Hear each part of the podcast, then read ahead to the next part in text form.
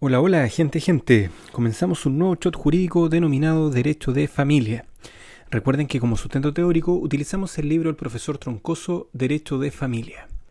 Vamos a ver ahora la administración de los bienes propios del marido y la administración de los bienes propios de la mujer. En primer lugar, respecto a la, administración de los bienes propios del marido, en principio esto es muy sencillo, ya que el marido administra estos bienes y dispone de ellos de forma libre, como si fuese soltero, con un par de salvedades. En primer lugar, los frutos de sus bienes propios son bienes sociales, y en segundo lugar, los bienes propios del marido pueden ser perseguidos por los acreedores sociales en conformidad al artículo 1750.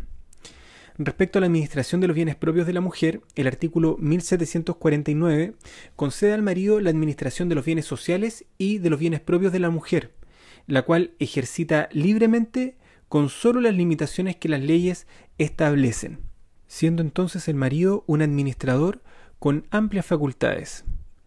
Los actos para los cuales el marido requiere del consentimiento de su mujer son los siguientes para nombrar partidor cuando en los bienes que vayan a partirse tenga interés la mujer, pero no requiere de dicho consentimiento cuando el nombramiento lo hace un juez.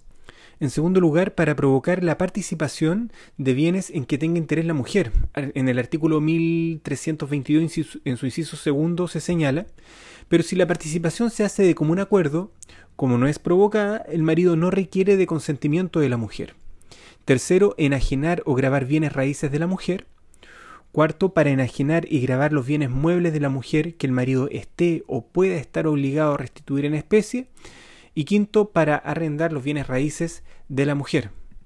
Si llegase a haber una omisión de estos requisitos establecidos entre los artículos 1754 al 1756, el artículo 1757 establece la sanción los, actos ejecutados sin cumplir con los requisitos prescritos en dicho artículo 1749, 1754 y 1755 adolecerán de nulidad relativa. En el caso del arrendamiento de la cesación de la tenencia, el contrato regirá solo por el tiempo señalado en los artículos 1749 y 1756.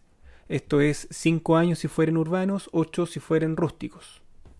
Bien, con esto damos por terminado este shot y en el próximo hablaremos sobre la administración extraordinaria de la sociedad conyugal. Un abrazo, que estén muy bien.